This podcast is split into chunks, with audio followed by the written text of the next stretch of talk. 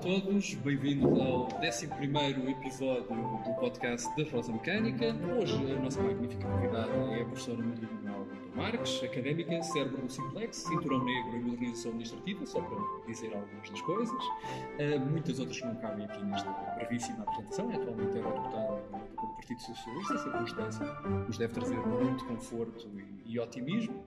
Sim, sem exageros. Sem... Não, não, sem exagero nenhum. nenhum. Uh, professora, digam lá, lá para casa, podemos estar já acompanhados uh, no Spotify. Olá para vocês, em primeiro lugar, Olá, para a Rosa com tanta mecânica e tanto dinamismo e olá para todos os nossos amigos. Professora, é, é, independente eleita pelo PS, foi ministro também pelo, pelo PS. Uh, aproveito para dizer que é um privilégio contar com independentes e independentes que acrescentam este nível de mais-valia às nossas listas. Não é, não é todos os dias que assim acontece, portanto, ficamos gratos pela disponibilidade para participar nessa qualidade de independente, mas ao fim deste tempo todo, sendo ministra, sendo eurotada, não considerava a possibilidade de se juntar ao PS assim, de papel passado, em vez de ser só em união de facto? Olha, em primeiro lugar, eu nunca disse a ninguém que era independente, mas não é para esconder, não é? Nunca usei essa coisa, ah, eu sou independente, porque na verdade não sou independente de coisa nenhuma. Uma pessoa que está num governo do Partido Socialista ou que é hum, deputada, eleita numa lista do, do Partido Socialista, se pensava que era independente, que perca a sua ilusão, não é? Eh, posso dizer, eu não tenho uma ficha no PS, como se costuma dizer, não é?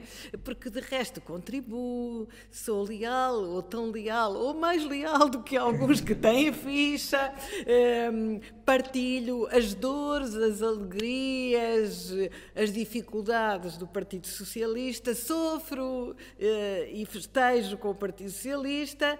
Eh, acho que mesmo, a sério, a sério, não sou só eu, eu acho que é ridículo, digo mesmo isto a sério, eh, para qualquer ministro ou deputado eleita ou eleito nas listas do PS dizer, ai não, eu sou independente, não, isso é é com os políticos. Já ouvi uma vez uma, uma, uma deputada, uma deputada disse, ah, não, isso é com os políticos. Tu, e tu o que és? Foste eleita, o que é que tu és, não é?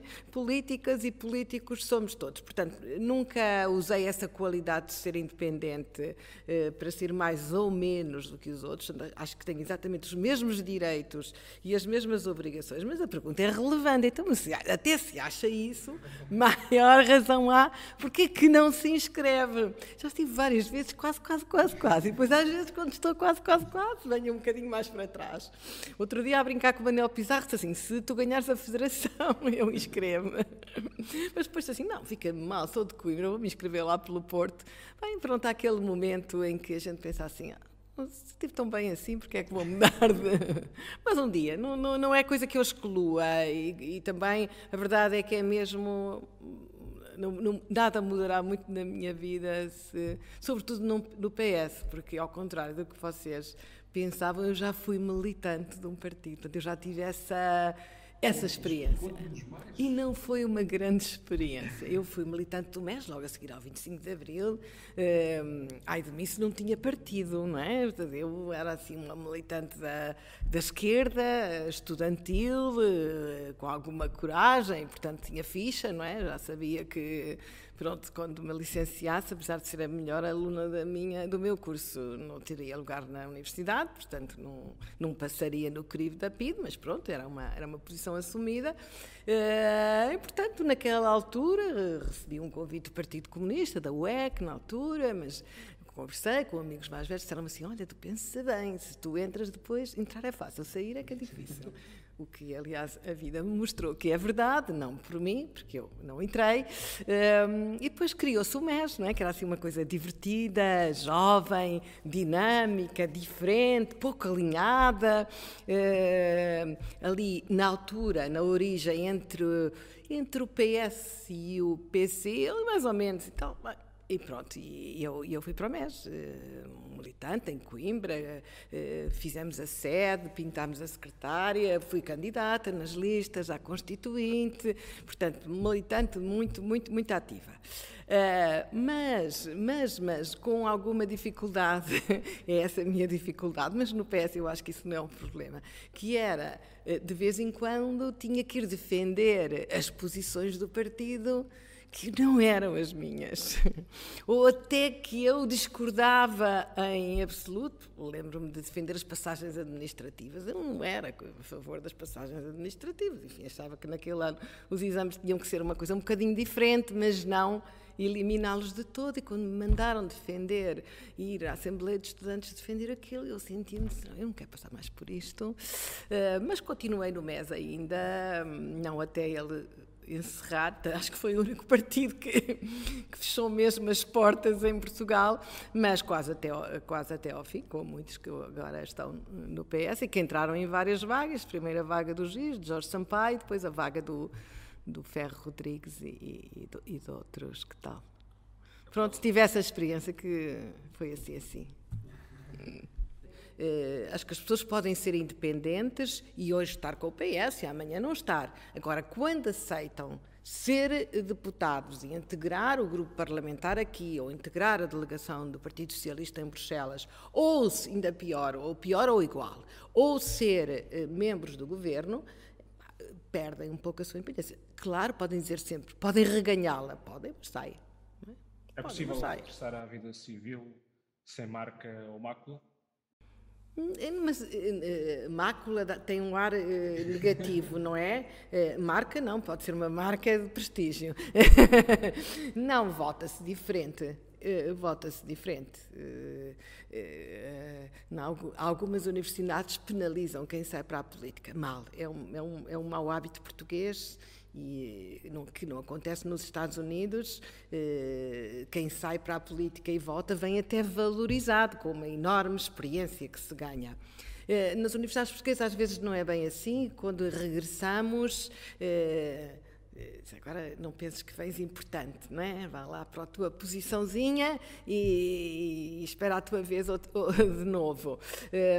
Mas nós é que vimos diferentes eh, porque a vida política dá uma experiência eh, para o bem e para o mal, quer dizer, dá uma experiência de vida a um académico eh, que o muda para sempre, acho eu. Portanto, vem com a marca, não é? Ou a mácula, se quiser. Aproveitando agora ter mencionado o regresso à universidade e a mácula ou não, mácula política, e por há uma expressão que que eu sempre gostei sempre me diverti muito de ouvir, em especial quando estamos a falar daquelas tensões. A expressão em inglês, academic politics is much more vicious than real politics. We think it's because the stakes are so small. Subscreve? Eh, não, não, tenho, não, tenho, não tenho essa impressão, não é? Quer dizer, a vida é muito diferente na academia do que na política. A principal diferença, e para mim foi um choque, quando, não agora, mas quando vim em 2005 pela primeira vez para o exercício de um cargo político é o tempo de decisão. Esse é que é o grande, o grande choque, a grande diferença. Para quem vem da academia, o tempo de decisão, não vou dizer que é eterno, mas eu publico quando estou segura daquilo que vou publicar daquilo que vou escrever. Já, já, já li o que tinha a ler, já investiguei o que tinha a investigar e estou segura. Posso mudar de opinião, mas naquele momento que publico, acho que já fiz o trabalho de casa e estou segura daquilo que vou. E o tempo eu controlo, o tempo de publicação eu controlo. Eu controlo totalmente, porque há tese que tenho que entregar naquela hora, ou se não publicar aquele artigo estou feita, a minha carreira parou, mas controlo mais ou menos. Eh, eu, quando cheguei aqui, não controlava o tempo. Tenho três meses para, para, para fazer a empresa na hora. Tenho quando documento único automóvel. Um ano para fazer o cartão de cidadão. Disse, ah, como é que eu vou fazer isto? Mas eu não, não, não fiz os estudos, não consultei os especialistas. Eu não consigo fazer isto neste tempo. Mas depois uma pessoa aprende que o tempo da política é aquele. Tem que fazer com a informação que conseguiu e o resto é risco. Às vezes o risco é muito, outras vezes o risco é pouco mas o resto é risco. Uh, e, e, isso é, ao mesmo tempo, como é como era dizer, primeiro estranha-se muito, mas depois entranha-se muito. E depois passa a ser um uh, viciante, no sentido de que a política aqui nos dá uma coisa que a, que a academia nunca nos dá, que é a possibilidade de transformar o conhecimento em ação e com a ação mudar a realidade. Nós lá. Uh, escrevemos, investigamos, publicamos, sempre à espera de inspirar alguém, mas nunca temos a certeza se inspiramos ou não. Uh, sabemos, porque fazemos muita meta-análise, pronto, daquilo tudo, alguma coisa mudou. Mas é sempre diferido no tempo, não é? E aqui é, é, é, é, o dia a dia. Na atividade mais executiva, na atividade parlamentar, não é bem. Agora, no Parlamento Europeu, não é bem assim. É, é totalmente diferente. Foi para mim um outro choque é, de aprendizagem. Mas eu estranhei muito. Os primeiros três meses perguntávamos: é que tu estavas com a cabeça para aceitar, tu estavas tão bem na tua carreira académica, mesmo naquele ponto magnífico. Eu estava em Munique, aliás, quando me convidaram, estavas ótima, tinhas montes de projetos giros que tu gostavas de fazer. Porquê que tu aceitaste meter-te nesta? Mas ao fim de três meses comecei a gostar. Bem, e pronto. E cada vez gostava mais. E, e aprendi imenso. E quando voltei à universidade eu já não conseguia fazer as coisas da mesma maneira. É tal marca, não é? Já vimos que a professora sabe separar a questão académica e a questão política? Não, não sei. Uh, repare, não, uh, desculpe, não sei totalmente, porque eu acho que como política, política de ter que eu nunca perdi uh, totalmente a minha formação académica, até porque eu vim tarde, não é? Já não vim muito nova, como, como vocês estão a, a chegar. E, portanto, uh, nunca perdi, por exemplo, embora com um tempo curto, eu nunca perdi a possibilidade de ir buscar o conhecimento possível, não é? Lia no fim de semana, ia buscar artigos, falava, chamava especialistas.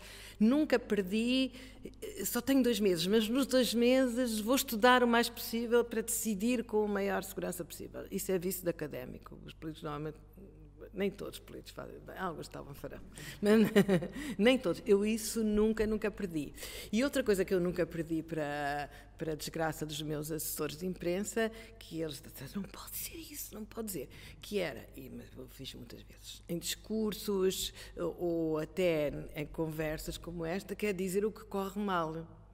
Uh, o que corre mal, o que eu não consegui fazer, o que eu gostava de fazer, mas que ainda não consegui fazer e às vezes valorizar mais aquilo que eu não consegui fazer do que aquilo que eu já fiz. E eles diziam: não, não, tem que batraquear e dizer o que fez e não se tema, mas é verdade. Tem que só falar no que fez, não vai lá dizer que corre mal. Se, se eles perguntarem, então passa outra vez para o que corre bem. E eu isso nunca deixei de fazer. E a mim, por vezes, disseram mais que uma vez: ah, senhor ministro, não fala como uma política. Eu disse, bem, isso é um elogio ou isso é uma crítica? Não, não, todo é um elogio. Porque chega aqui e falou-nos do que, do que tem que fazer, do que lhe falta fazer, do que quer fazer, dos seus projetos. E, hum, e não esteve aqui a fazer a chamada que eu dizia aos meus assessores, lista telefónica do governo, porque eu acho que isso é, é, é amassador. No discurso amassador achava eu. Eu acho que isto também é um bocadinho de ser académica na política. Nunca fiz dois discursos iguais. Nunca. Nunca aproveitei mesmo fosse para onde fosse, uma inauguração de loja e tudo, nunca fiz dois. Escrevia sempre uh, outro diferente. É vício académico. O político é, repete, que é para passar a mensagem. O político mais. Uh, mais experiente, mais profissional. Pronto, esse é o vício do académico, talvez, que, que ficou. Eu, eu, talvez mais tempo conseguisse perdê-lo, mas. Mas aprendi a escrever de maneira diferente. Porque quando cheguei à universidade tive que fazer um prefácio para um, um livro de umas colegas minhas, depois cortem se quiserem. E escrevi. Logo foi logo, logo, logo, em 2011. E elas devolveram e disseram: ah, pedimos imensa desculpa, mas escreve isto mais assim, mais académico. Pronto, e eu pensei assim, oh, já venho com a macro, oh, já não sei escrever com frases longas. Mas pensa que as universidades portuguesas estão a cumprir a sua parte para o progresso económico e social do país? Ah, depende dos dias. Há dias que sim, outros que não. Uh, acho que as universidades portuguesas mudaram muito. Eu conheci-as há muito tempo, não é? desde que fui aluna, e depois assistente, depois professora, ah, por aí adiante, e houve uma grande mudança com a, que se chama José Mariano Gaco. Uh, devíamos todos prestar-lhe homenagem, não porque ele já não está entre nós, não porque ele era uma pessoa extraordinária, adorável, um amigo, mas porque ele mudou a forma de fazer ciência em Portugal. E as universidades, se não fizerem ciência, não são, são universidades de ensino apenas. Dito isto em linguagem anglo-saxónica, são universidades de segunda. As grandes universidades eh, fazem ensino e investigação e, e, a, e a, investigação alimenta o, o ensino, enfim, o ensino também alimenta a investigação, porque muitas vezes os alunos também são fazem parte das equipas de investigação, sobre, sobretudo os alunos mais, mais graduados. Portanto, há aqui uma, uma, uma relação win-win. Uh, e o Zé Mariano uh, obrigou, ensinou e enquadrou e deu as condições para que se fizesse boa ciência nas nossas universidades. Não quer dizer que antes não tenha havido bons cientistas, este, com o nome, aqueles que a gente sabe, este, aquele, aqui e acolá, mas em geral, em média, eh, de uma forma sistemática, há o antes e depois de José Mariano Gago. Eh, por uma sorte, uma coincidência, o José Mariano Gago tomou conta da ciência desde que foi presidente da GNICT, que é a antecessora da atual Fundação para a Ciência e Tecnologia, e depois foi ministro, quase sem interrupção, porque houve ali um hiato, mas foi um hiato muito curto. Um, foi ministro durante muito tempo. Ele foi ministro 10 anos, não é? 2005 a 2011 e de 95 a, a, a 2002. Portanto, foi um período longo. Hum? E, portanto, permitiu, ela era muito planeada, com estratégia, com visão, com muita visão do mundo, muito prestigiada em Bruxelas e, e muito prestigiada nos fóruns científicos internacionais, e, portanto, conseguiu fazer uma política com princípio, meio e fim, e ainda viu os resultados. Não todos, mas viu muitos, felizmente. E acha que o ensino superior em Portugal está a operar como um instrumento de oportunidades e de inovação social ou está no seu topo a tender para uma ainda maior elitização causada pela necessidade de detenção de condições socioeconómicas superiores. Sim, com certeza que eu não estou a dizer que o ensino se democratizou completamente, mas comparado com o que era no meu tempo, no meu tempo começava logo, porque quem ia para a universidade ia para o liceu, e logo aí havia uma separação uh, social, não é? Quem ia para a escola técnica, quem ia para o liceu, separando, não que a escola técnica não fosse muito importante continuar a existir, mas era também uma fratura social. Portanto, quem chegava à universidade era naturalmente uma elite. Hoje o ensino superior foi muito alargado, não só porque há muito mais escolas de ensino superior, eh, mas também porque entram muito mais pessoas no ensino superior, o que não quer dizer que não precisem de entrar mais. Portanto, eu acho que não está a atender para a elitização, mas eh, temos que alargar os nossos, nossos públicos, eh, porque, bem, o grande investimento para mim, se quisesse me perguntasse assim, onde é que põe os fundos todos, não, é? não sei se, eu sei que não pode ser, mas eu punho-os na qualificação. O grande investimento no futuro e não é só no ensino superior, é na qualificação, não é apenas também dos jovens, é na qualificação de todas e de todos que estamos uh, no mercado de trabalho.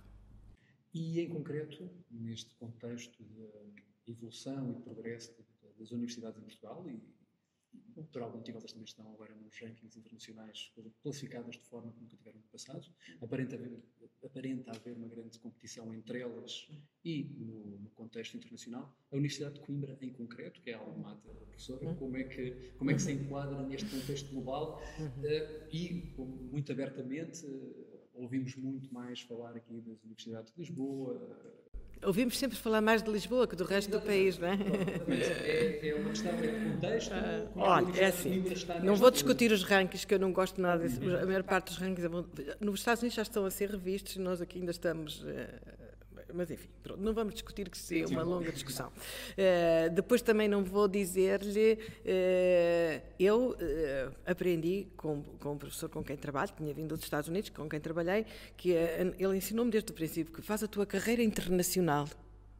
Portanto, põe a tua ambição, põe a fasquia alto e tenta seres boa entre os melhores no mundo que trabalham na tua área. Não é? Eu acabei vice-presidente da associação dos da minha área. É? Tenta ambiciona, compara-te com os melhores que trabalham na tua área específica, naturalmente. Portanto, faz a carreira uh, por cima. E eu, eu assim fiz. Mas, como portuguesa, quando lá cheguei, era a miúda, dava jeito de ter ali uma portuguesa, porque assim era uma coisa internacional e era mais um país que lá estava, não é?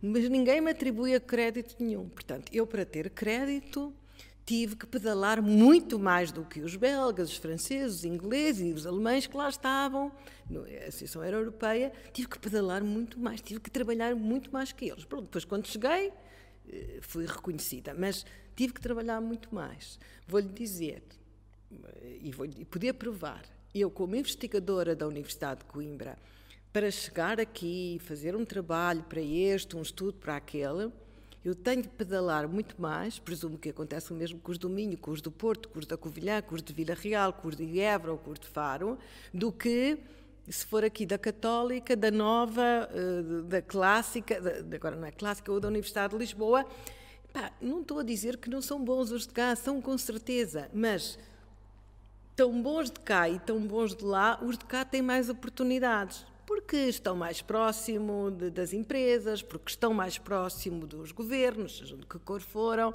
forem, portanto, estão mais próximos das pessoas que decidem e distribuem essas oportunidades exceto quando concorrem ao Horizonte Europa, ao Horizonte 2020, aí concorremos com as mesmas armas. Uh, portanto, eh, há isso quem está de fora, se perguntar a alguém de Aveiro ou alguém do Porto, uh, verá que lhe dizem a mesma coisa. Aliás, a gente costuma dizer, e isto quando nós olhamos para os números europeus, é agora uma, uma luta que eu tenho, no outro dia estive com o presidente do European Research Council, quando vai haver a distribuição dos fundos do Horizonte Europa, do Horizonte 2020, que agora vai chamar-se Horizonte Europa, onde é que eles estão? Altamente concentrados na Alemanha, na Holanda, na Bélgica e era no Reino Unido, um bocadinho na França. Portanto, ficam ali naquele centro. Os fundos do, do, European, do, do Instituto Europeu da Inovação, onde é que eles ficam? Ali. Eu, nós temos muito feito, aliás, não, não, apenas eu, mas a Graça Carvalho e a Marisa também, muita pressão quando vão lá, mas como é, como é que isto é? E é um bocadinho a mesma que eu costumo dizer à Marisa, é mais ou menos como lá em Portugal.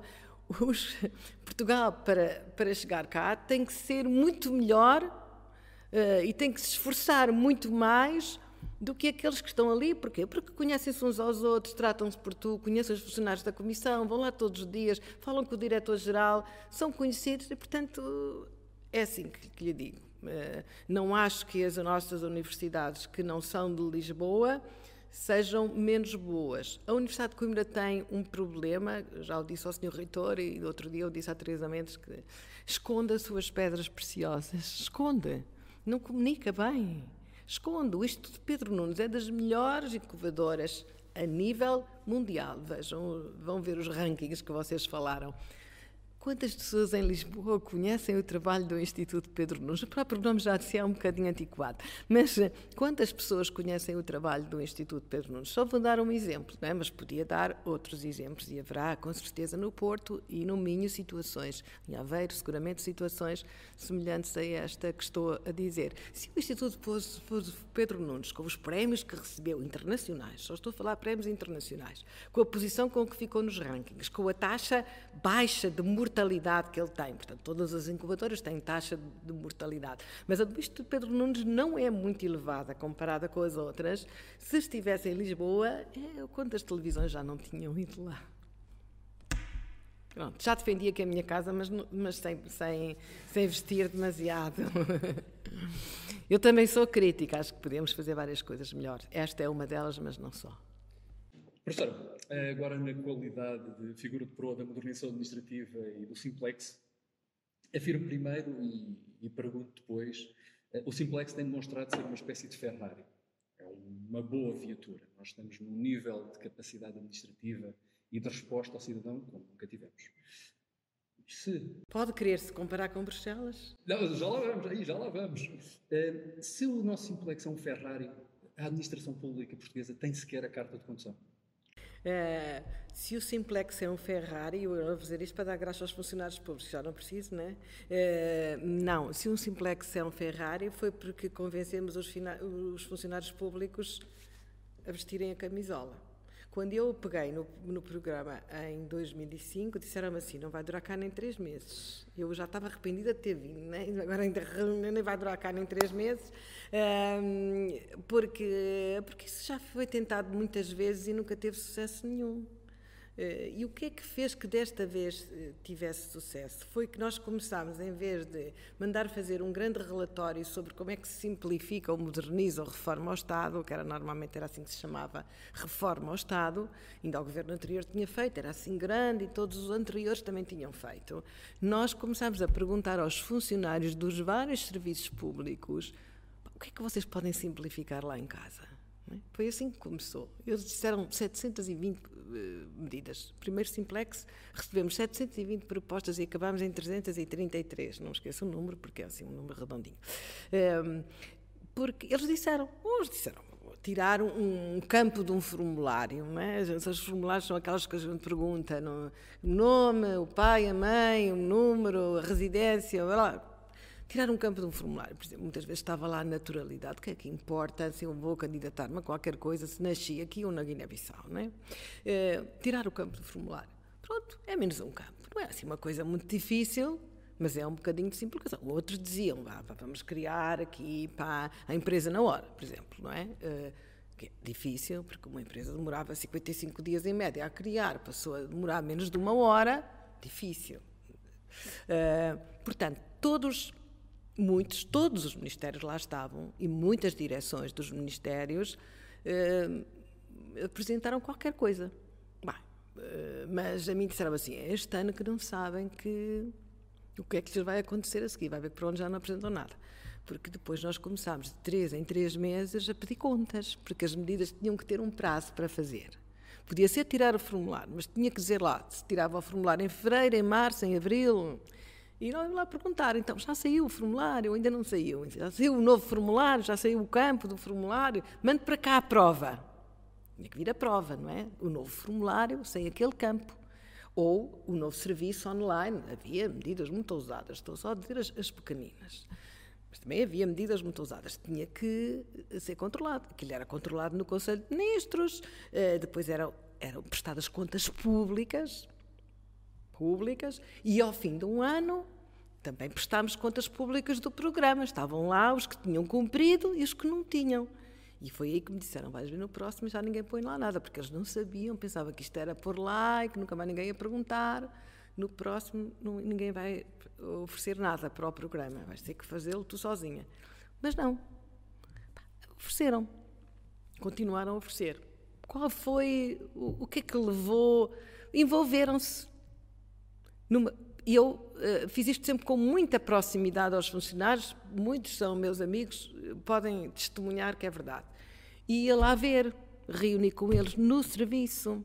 Chamava-os para reunir comigo, não o diretor-geral apenas, mas aquela funcionária que atendia ao cidadão e percebia onde estava o problema, ou que estava no back-office e percebia onde estava o problema.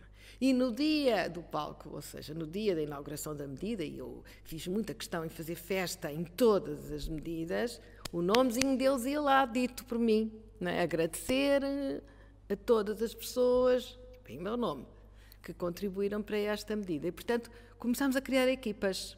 O Simplex é uma questão de cultura, não é? É uma questão técnica. Pois a tecnologia ajuda aqui a colar e tal, tudo mais, a lei, pode ser. Mas, no fundo, é uma cultura. Começámos a criar equipas e, e, começamos a criar uma cultura de mudança, primeiro simplex, e uma marca, uma marca de prestígio. Quando passei para as autarquias, dois anos depois, porque me diziam assim, ah, está bem, pronto, depois já assim, aqueles diziam, está bem, ainda consegui alguma coisa porque você manda neles e tal, tem, eh, tem um ministro prestigiado, não sei o quê, o primeiro-ministro ajuda, eh, mas as autarquias é um inferno. Mas eu conheci autarquias muito melhores que a administração pública, conheço também, né? Há autarquias espetaculares, outras também não. Então fizemos um simplex autarco, com nove autarquias, do PSD, do PCP, nossas autarquias rosa, cor-de-rosa, um, nove experimentais. O Rui Rio, que era o Presidente da Câmara do Porto, Presidente da Câmara de Cascais, também, até apresentámos em Cascais. De, nove, nove que se voluntariaram. E depois, no ano seguinte, já havia 60. E no ano seguinte já havia 120. E depois fui-me embora, mas eu no, no, no, no, terceiro, no quarto ano eu teria todas as autarquias no programa. E elas agradeciam-me. Eu telefonava, ó, Sr. Presidente da Câmara, então não quer entrar aqui no programa. Ai, Senhora Secretária de Estado, muito obrigada por se ter lembrado de mim. Eu, mas, ó, senhor, não lhe estou a dar dinheiro, só lhe estou a dar trabalho, atenção. Ouça, isto é público, senhor.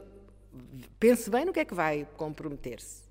Porque depois, se não fizer, a sua autarquia vai ficar mal. Não, eu comprometo-me, eu faço. Portanto, ficava bem ser simplex. Né? Tornou-se uma marca de prestígio que os cidadãos e as cidadãs conheciam, que me escreviam a dizer quando é que o simplex chega aqui. Uh, portanto, e foi uma, uma, espécie de bola de, de, bola de neve em crescendo. Uh, eu acho que aqui está a chave da não foi a ideia de que vamos reformar o Estado, eh, de alto a baixo, porque ninguém vai fazer isso. Foi uma ideia, vamos cortar uh, excessos incómodos para as empresas, incómodos para os cidadãos, e vamos fazê-lo com aquilo que diz. Vamos, vamos guiar o Ferrari, podem não ter a carta de condução, mas olha, conseguem meter mudanças. E foi, lhe garanto que nunca teria feito. Há medidas fáceis, mas há medidas como o cartão de cidadão que não há outro na Europa igual. Foi a minha medida mais difícil. As duas medidas mais difíceis que eu fiz uma chama-se licenciamento zero, que era com as autarquias, eliminar licenças, eram sete licenças para abrir uma esplanada, todas com processo à parte, cada um pedia, uma pedia para o todo, outra para a máquina, outra para a abelha maia, outra para a máquina dos gelados, outra para, para, para, para, para os guardações. Era um inferno para abrir uma esplanada e havia poucas em Lisboa, por isso mesmo.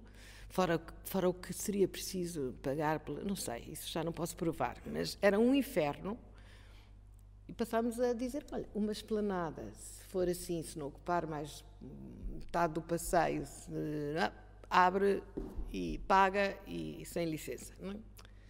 E o cartão de cidadão, o cartão de cidadão eh, dá um, dá um livro para contar Le Petit Histoire do cartão de cidadão. Porque eu tinha que trabalhar com 14 serviços diferentes. A, ma a maior dificuldade do Simplex é quando a medida obriga a trabalhar com dois ministérios diferentes com três, com quatro, naquele caso eram 14.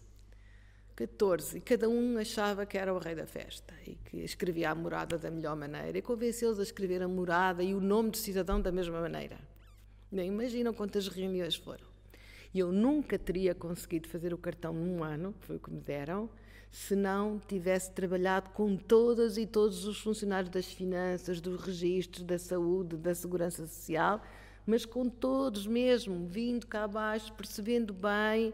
Eh, uma vez uma funcionária disse: Não, não pode ser, nunca eu tenho três ecrãs. Tenho três ecrãs? Tenho, tenho, tenho três, não dá, não dá para fazer no tempo que diz, não dá. Eu tive que ir lá ver quais eram. Ela, na verdade, entrava em três sistemas de informação diferentes. Ela dizia: Tenho três e um é verde. Um era daqueles de verdes antigos, já não sei da IBM, sei do que era. Pá. Três e um é verde. Eu, fiquei, eu nem dormi, disse: Que raio do ecrã verde? Amanhã estou lá às nove horas. ali no Arieiro. Fui lá, entrei, sentei-me no lugar dela e percebi que ela tinha três ecrãs. Ela entrar e sair dos sistemas demorava um quarto de hora, portanto eu estava-lhe a pedir que fizesse em cinco minutos, não dá. Uh, tínhamos que redesenhar o processo de outra maneira. Se eu insistisse, não tinha percebido, se não fosse, não tinha percebido, se não a tivesse na reunião, não teria percebido nada, porque nem o diretor-geral percebeu que eram os três ecrãs. É dos registros, posso dizer isso, que é para não, não dizer mal dos outros serviços.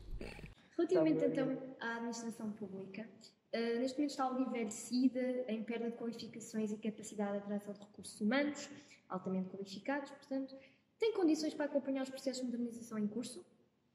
Tem tido. Tem tido, não é? Porque é, foi com a administração pública, não substituímos, não dizemos mal dos funcionários, não os despedimos, uh, fomos substituindo, tivemos que os ganhar, porque eles deixaram de fazer o que faziam e passaram a fazer outra coisa. E nenhum funcionário gosta de deixar de fazer o que faz porque já faz bem, porque sabe fazer, porque para ele não é complicado, é simples, já faz há muito tempo e, e trocá-lo completamente de função é um, é um choque, não é? E, portanto, exige muita formação eh, e compreender muito bem o projeto e, e perceber. Eh, havia funcionários que diziam, quando os cidadãos lá iam, queriam o cartão novo, o cartão de cidadão, a gente queria ter o cartão novo. Disseram, não, não quero cartão novo nenhum, não quero cartão novo nenhum, tenho o bilhete de identidade, fico com esse que é muito melhor. Eh, portanto, é preciso trabalhar desde o front office, desde a pessoa que faz o atendimento até aos outros todos, não é? Aquilo que lhe disse.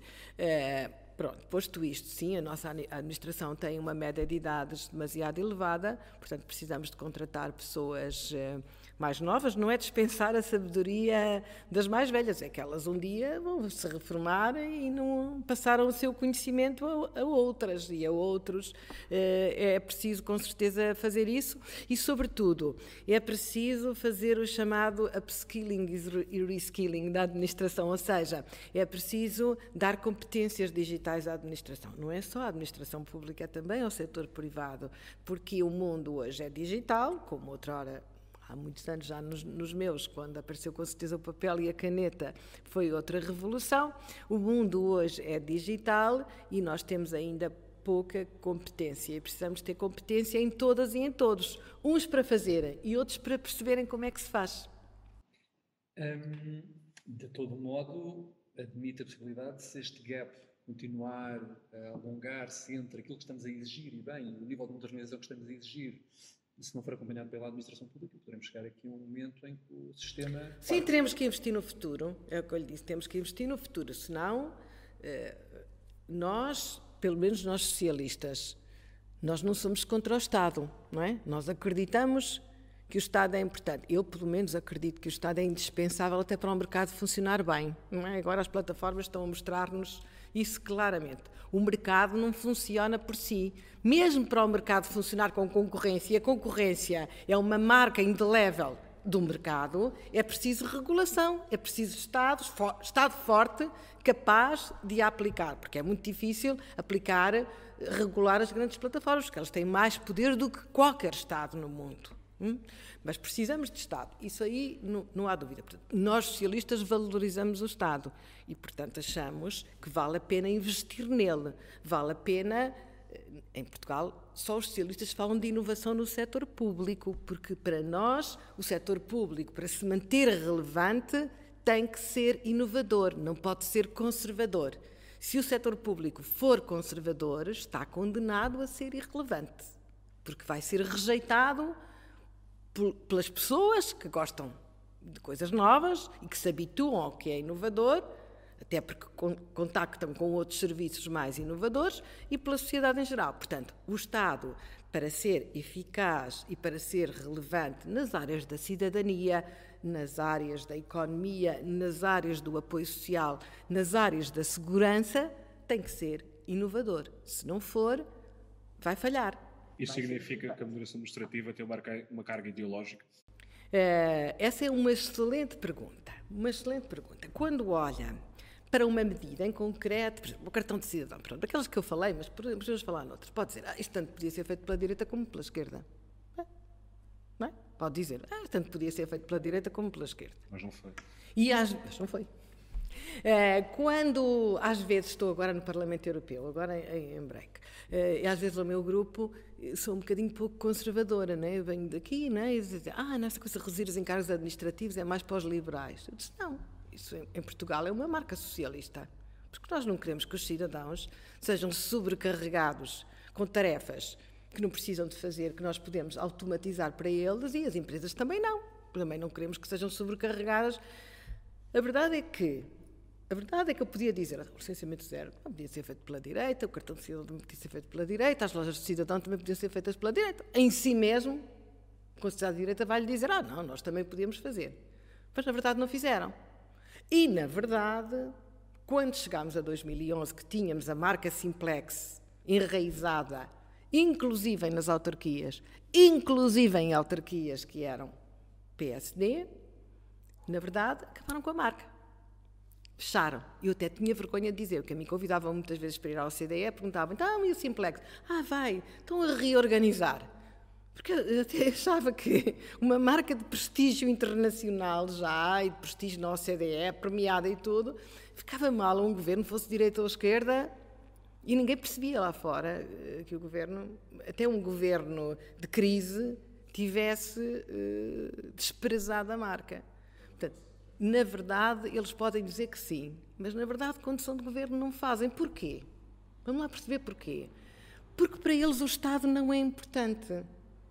Porque para eles os funcionários públicos são uma chatice, são uma coisa que está a mais, que são sempre a mais. Se vocês compararem, eu comparei só na área, minha área de governo, o INE, ou compararem a Agência para a Modernização Administrativa com as suas congêneres europeias, veem que aquilo é uma coisinha pequenina comparada com os recursos que a própria Comissão Europeia tem para a mesma tarefa ou que outros Estados-membros, daqueles que dizem mal do Estado, como os holandeses, têm para a mesma tarefa. Não é?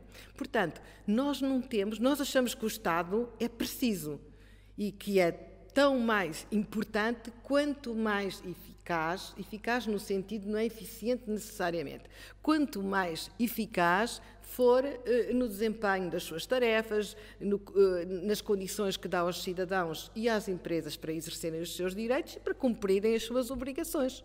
Não é? Um Estado onde as pessoas podem pagar os seus impostos com facilidade, ou um Estado onde as pessoas podem receber os subsídios a que têm direito com facilidade.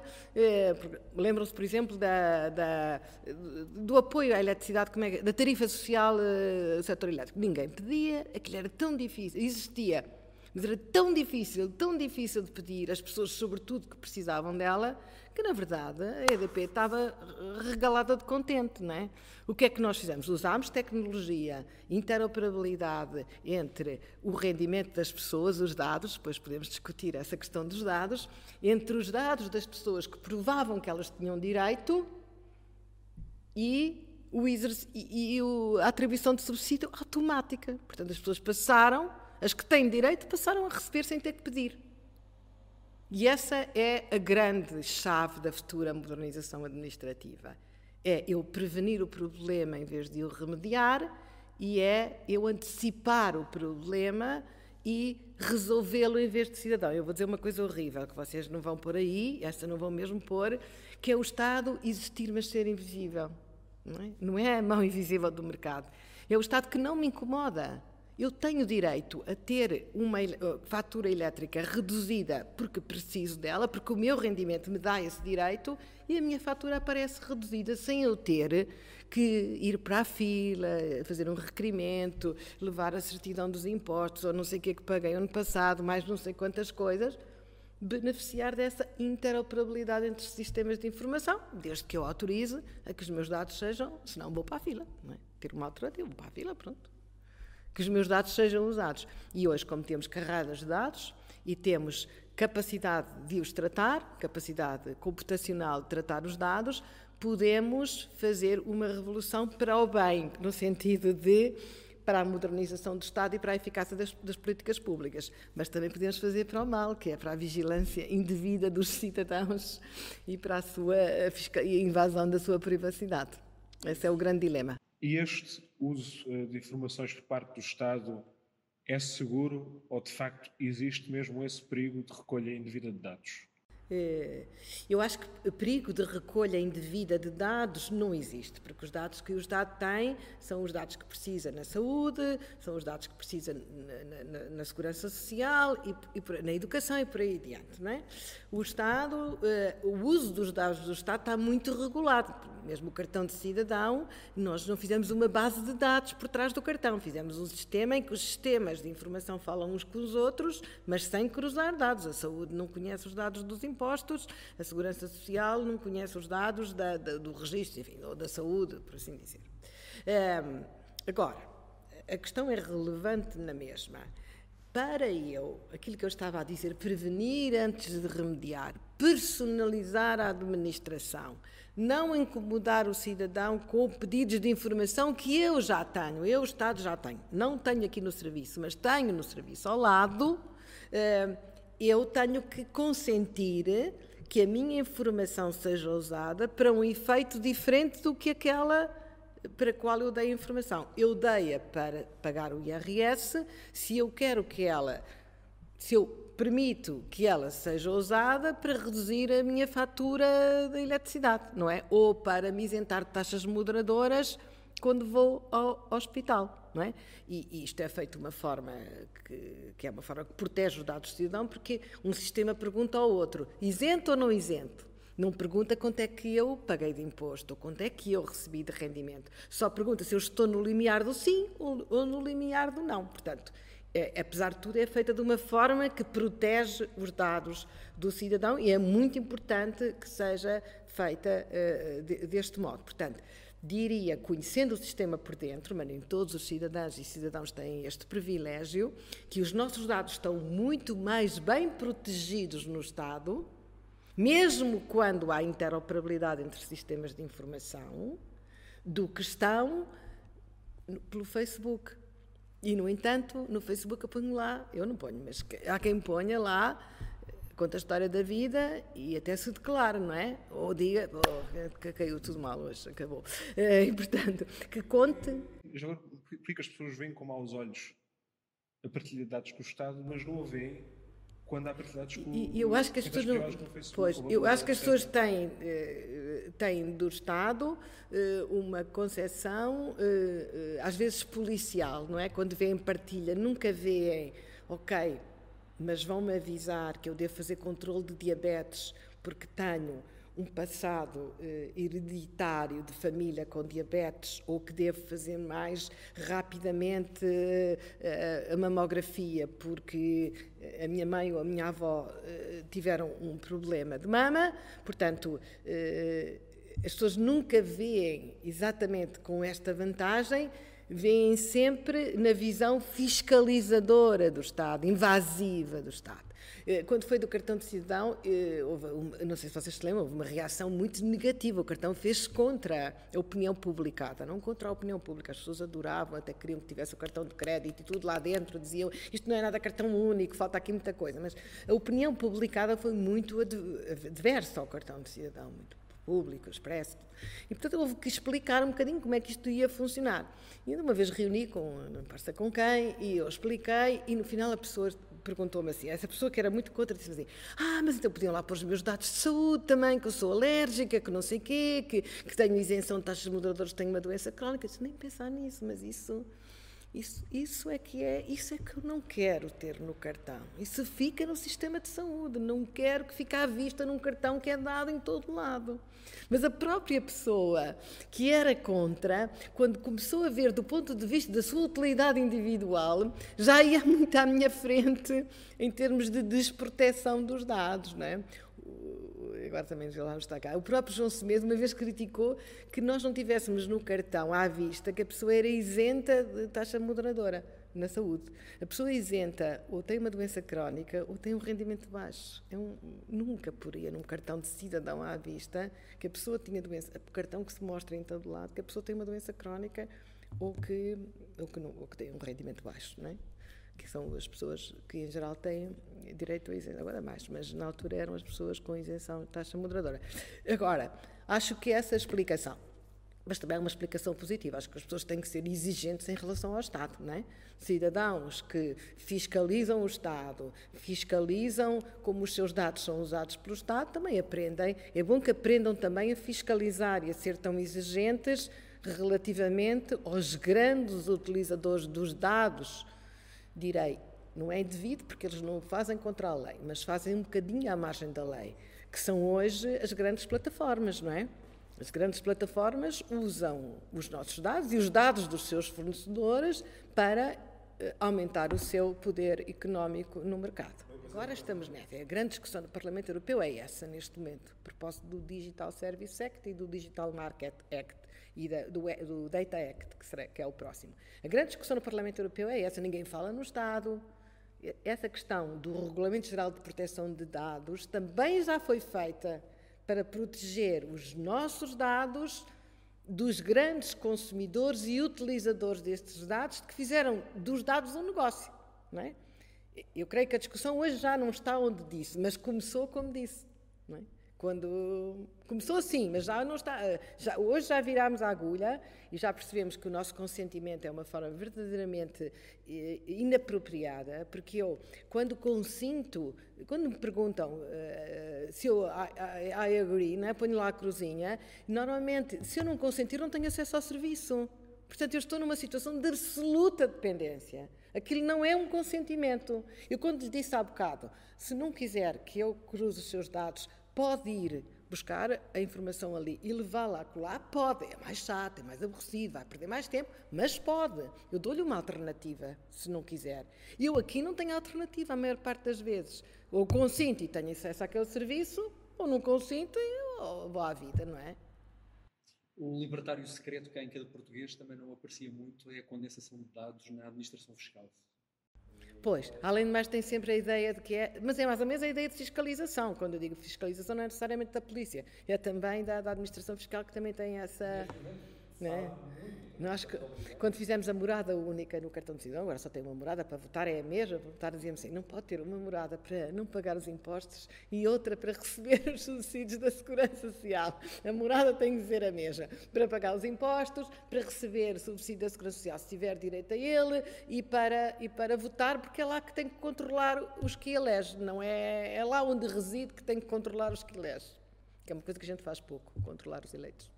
Então, uma administração pública em perda poderá não conseguir acompanhar as exigências futuras da governação e da modernização administrativa e política. O simples é que, sobretudo, precisará de uma administração pública privatizada. Ou a administração pública já está privatizada em componentes críticas na área das tecnologias de informação. uma administração pública, disse muito bem. Não há uma administração pública privatizada, há uma administração pública que usa serviços privados. Já usa, não é? Usa demais, às vezes porque, eh, porque tem muitos fornecedores privados. Eh, não é usar privados, às vezes usa eh, um, um, um, não, há, não há muita concorrência nos fornecedores de alguns serviços que a administração usa. Precisávamos de mais concorrência para podermos escolher com mais com mais podermos ter um poder de negociação maior dos nossos fornecedores. Por isso, quando me, quando conversamos muito e discuti muito isso, que eu tinha um grupo para tratar disso, porque é uma questão crítica, que é a cloud, não é? A informação. Não é? Nós temos a informação em servidores na CAV eh, e Lisboa eh, é uma cidade úmida nas caves, não é? Sobretudo as caves que estão mais lá para baixo e, e hoje já ninguém tem informação segura em servidores de cave. Portanto, nem, nem conseguimos funcionar com interoperabilidade se a informação estiver muito eh, em silos. Portanto, precisamos de usar serviços de cloud. E essa é uma questão complicada, que é eh, como é que onde é que vamos pôr a informação? Nós já temos o correio, muito do nosso correio da administração pública hoje está em, em serviço de cloud privada, não há nenhuma cloud pública.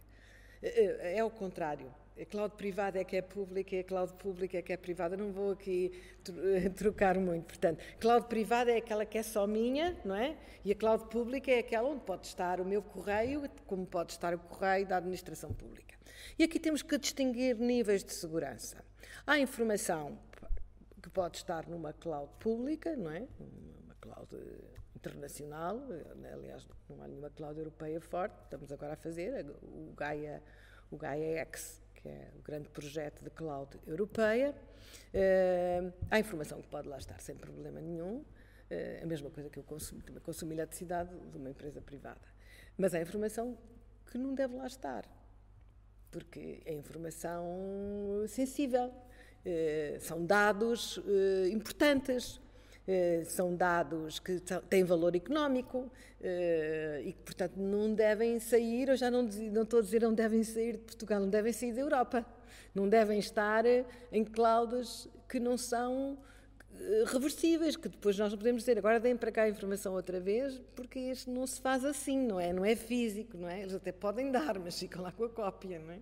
E, portanto, eh, estrategicamente, temos que distinguir qual é a informação que temos que guardar eh, mais e aquela que podemos usar de outra maneira. Portanto, eu acho que aqui está uma, está uma questão sensível de privado e público, mas uh, penso que, como já disse há bocado, que a administração pública, no sentido do que é público, tem uma lógica de funcionamento distinta do privado, isto sem dogmas nem preconceitos. É diferente. Eu, eu não quero uma empresa que não dê lucro, porque se no final do dia sou o que eu vou pagar.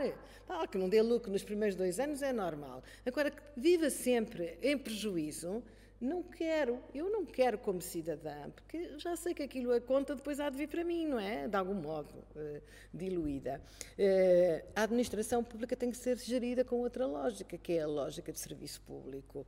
E isso é importante para os funcionários, é importante para, para quem a dirige, seja a alto nível, seja a médio nível, que é a administração pública, é para prestar serviço público onde ele é preciso, sejam as áreas tradicionais da justiça e da segurança, chamadas áreas de soberania, às áreas mais uh, uh, sociais, da saúde, como aliás a recente crise Covid mostrou, não é? Em março ficámos com que serviços públicos? Ficámos com que serviços de saúde? A pergunta passava muito por aí. A pergunta era esta: qual é que é o nosso threshold de permissão ou de cedência ou de subcontratação é. Deste Bom, tipo de sim. serviços, em especial estes serviços modernos é. que nós não Nós contratar, nós, por exemplo, eu ainda me lembro de interiorizarmos os serviços de limpeza, hoje ninguém, ninguém o faz, não é? Eu lembro-me de interiorizarmos os serviços de catering, de restauração, hoje normalmente também são exteriorizados, eh, mas isso são serviços periféricos da administração pública. O, o serviço de cloud tem uma componente que pode considerar-se periférica, pouco relevante, mas tem uma componente, dependendo de áreas da administração, que é fundamental controlar. Eh, que eu acho que Portugal hoje, nenhum país europeu tem capacidade de fazer exclusivamente por si, uh, por si, mas penso que o projeto franco-alemão, alargado a outros Estados-membros, de fazer uma, uma, É um projeto de federação, não é? O, o, Gaia, o Gaia X, ou Gaia X, é, é uma, uma cloud federada, federa as clouds nacionais. É fundamental para o outro projeto europeu mais relevante e mais estratégico, que é os espaços de dados europeus, o projeto Thierry Breton e da Vestager, que é termos espaços de dados ou seja, podermos, investigadores, ou, ou políticos, ou ministros, ou governos, trabalhar com dados europeus na mobilidade, na saúde, na, na, na, energia, na agricultura. Vocês imaginem que se nesta crise tivéssemos o European Health Data Space, tivéssemos um espaço de dados europeus, nós teríamos gerido a crise muito melhor do que gerimos. Nós nem, nem dados nacionais tínhamos de jeito. E, e, e, estamos a comparar que a Bélgica vai à frente, não sei o quê, não estamos a comparar a mesma coisa porque eles não recolhem os dados da mesma maneira. A professora tem uma ampla obra escrita na confluência do direito e da economia em alguns temas, particularmente indústria, concorrência, mercado, que, em propósito, agora vêm coincidir com as áreas sobre as quais está a batalhar mais no Parlamento Europeu, e três em particular: inteligência artificial, mercado e concorrência. Uh, temos três perguntinhas muito estratégicas e limitadas sobre cada uma delas, porque cada uma delas demoraria dias a discutir aprofundadamente. Mas há aqui três que nos uh, deixam um bocadinho mais de curiosidade e peço, passo agora a bola para o, para o Vintém aqui sobre a inteligência artificial. Perante o setor tecnológico de ponta, pleno de incertezas e com potenciais implicações económicas, políticas e éticas extremas, como se tem visto a União Europeia? Como motor de desenvolvimento do setor, como regulador extremoso com mão na ficha da corrente elétrica caso a tecnologia tome rumos inesperados, em choque perante a velocidade da inovação? É. Primeiro tem que ser, obviamente, não pode ser um travão da inovação, porque seria, seria o fim da Europa. A Europa está em má situação no sentido de que tem que competir com dois gigantes inovadores, um baseado no Estado e outro baseado no mercado, não é? E a Europa tem que se posicionar aqui e, portanto, tem que ser mais inovadora. Tem que a Europa tem cientistas magníficos, mas tem que passar os resultados da ciência mais depressa para o mercado e, portanto, acelerar a inovação. E as empresas querem ser inovadoras e as pessoas também gostam de produtos inovadores. Nisso não há dúvida nenhuma. Só que a inovação não pode ser feita à custa da segurança, à custa da desproteção do consumidor, à custa do abandono dos trabalhadores menos preparados para estarem nas empresas mais inovadoras. Se deixarmos estes todos para trás, cidadãos, cidadãs, trabalhadoras e trabalhadores, consumidoras e consumidores, a inovação virar-se-á contra a própria. Os produtos inovadores terão uma reação negativa da própria sociedade e a sociedade pode ser anti-ciência e anti-inovação, como, aliás, a história recente dos Estados Unidos nos tem mostrado.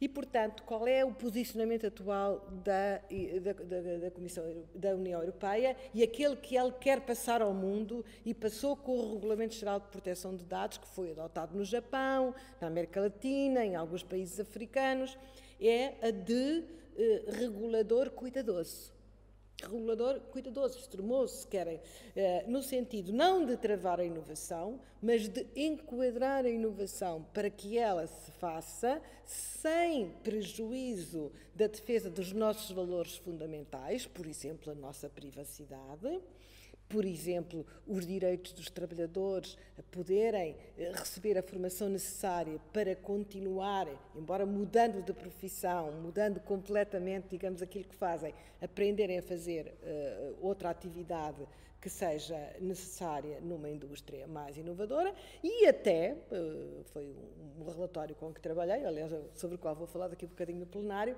e até, por vezes, usar o princípio da precaução.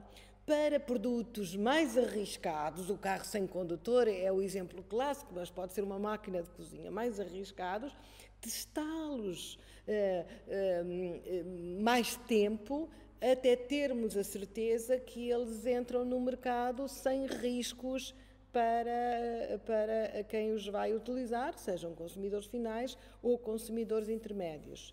Uh, claro, pode perguntar, mas esse é um modelo europeu que não é um modelo americano, nem é um modelo chinês, que naturalmente os, os dados têm essas, têm, essas, têm essas defesas. É um modelo europeu que, com que queremos competir, porque isto é um mercado mundial e procuramos aliados que sigam o nosso modelo, que estejam também preocupados.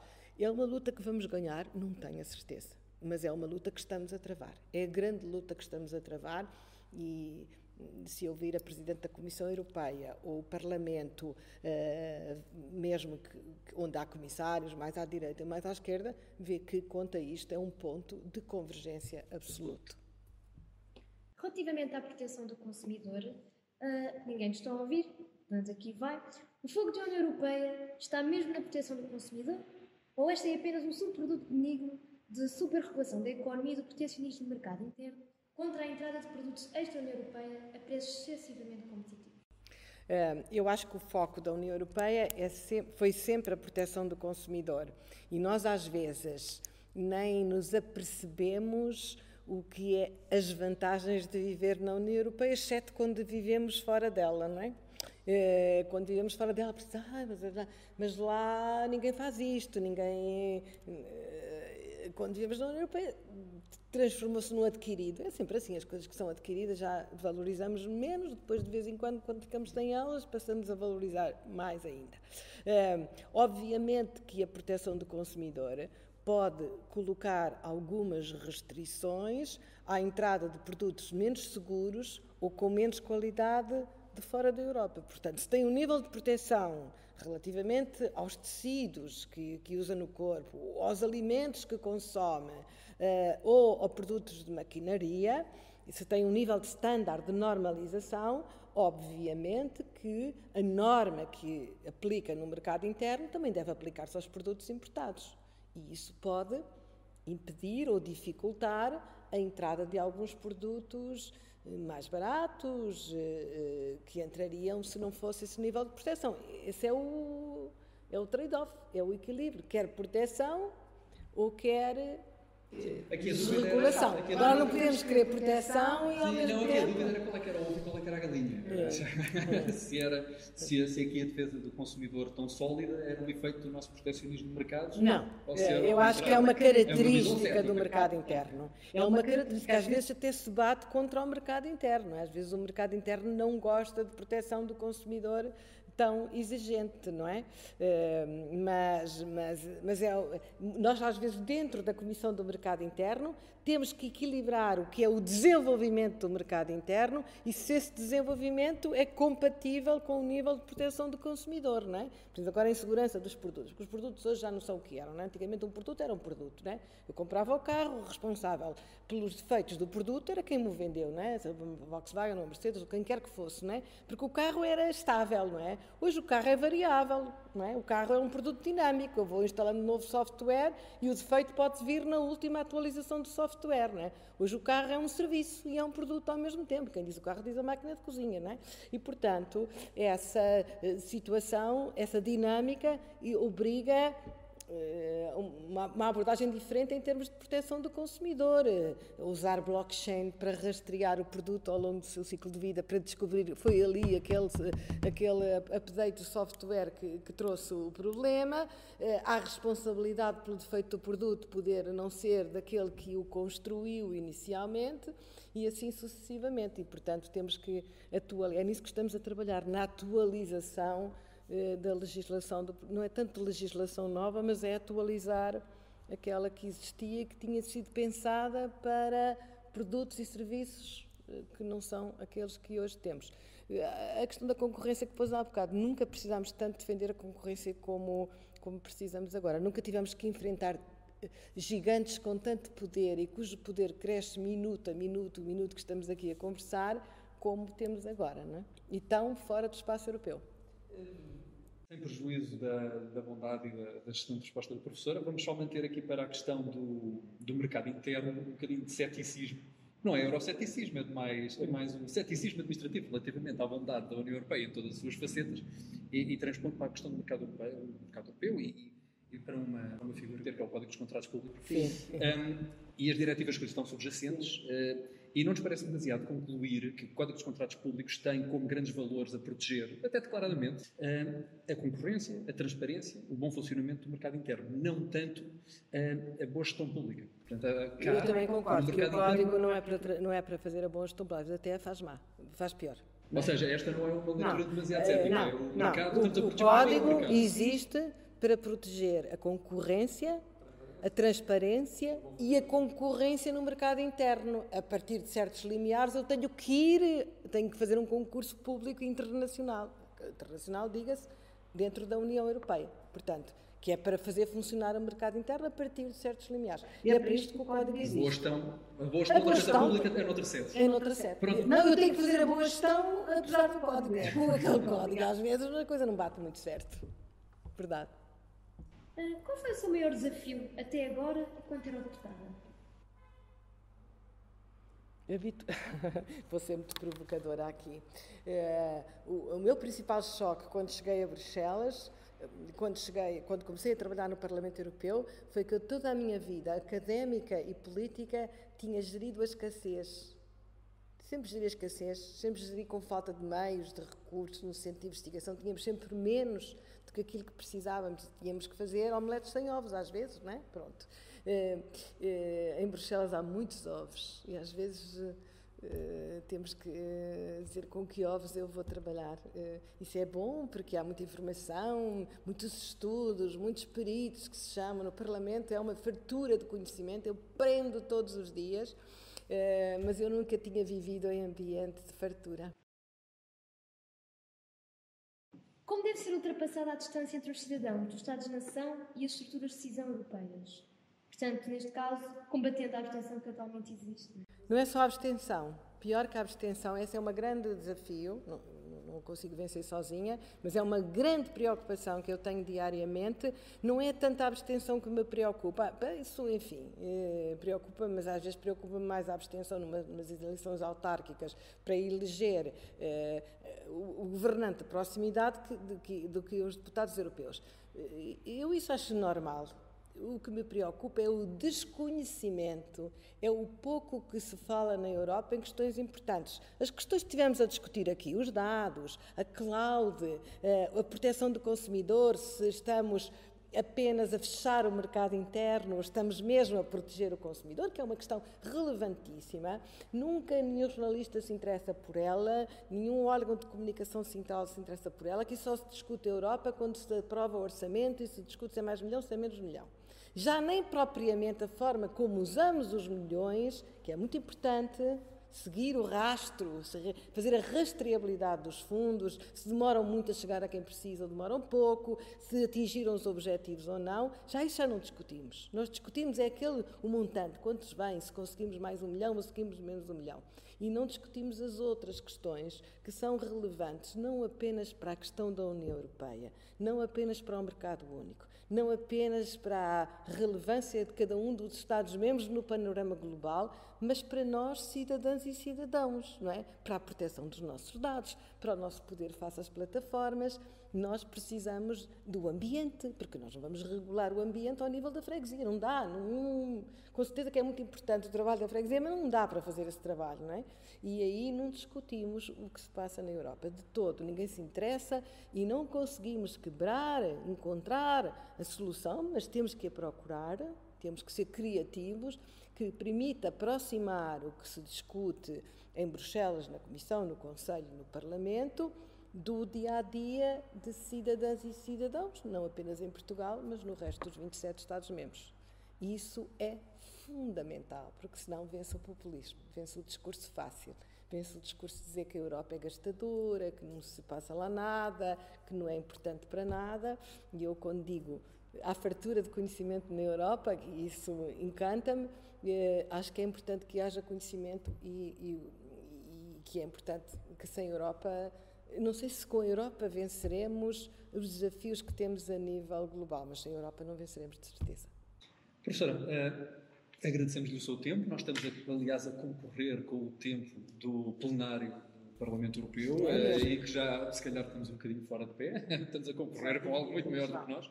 Queremos lhe agradecer imenso uh, este tempo que nos Tenho que ir votar e tenho que ir falar. E pronto, já estão aqui. Mas agradecemos a prioridade que nos deu, também faríamos o mesmo. Sem dúvida, estaria aqui a conversar com vocês o resto da Certamente vamos, vamos repetir esta dose, certamente num futuro não muito distante. Estamos eternamente gratos. Só para avisar que agora, ao fim do nosso podcast, termina com o inalterável do PS, que é o socialismo em liberdade, portanto, fica já avisado aqui. Não, desejo-vos agora que já acabámos, que vocês. Uh, vocês me façam me inscrever no PS, pensar assim, vou para o PS, quero para trabalhar com o Alvão É tudo ou nada, se nas fábricas e nos campos, camaradas somos o povo, todos juntos somos quantos.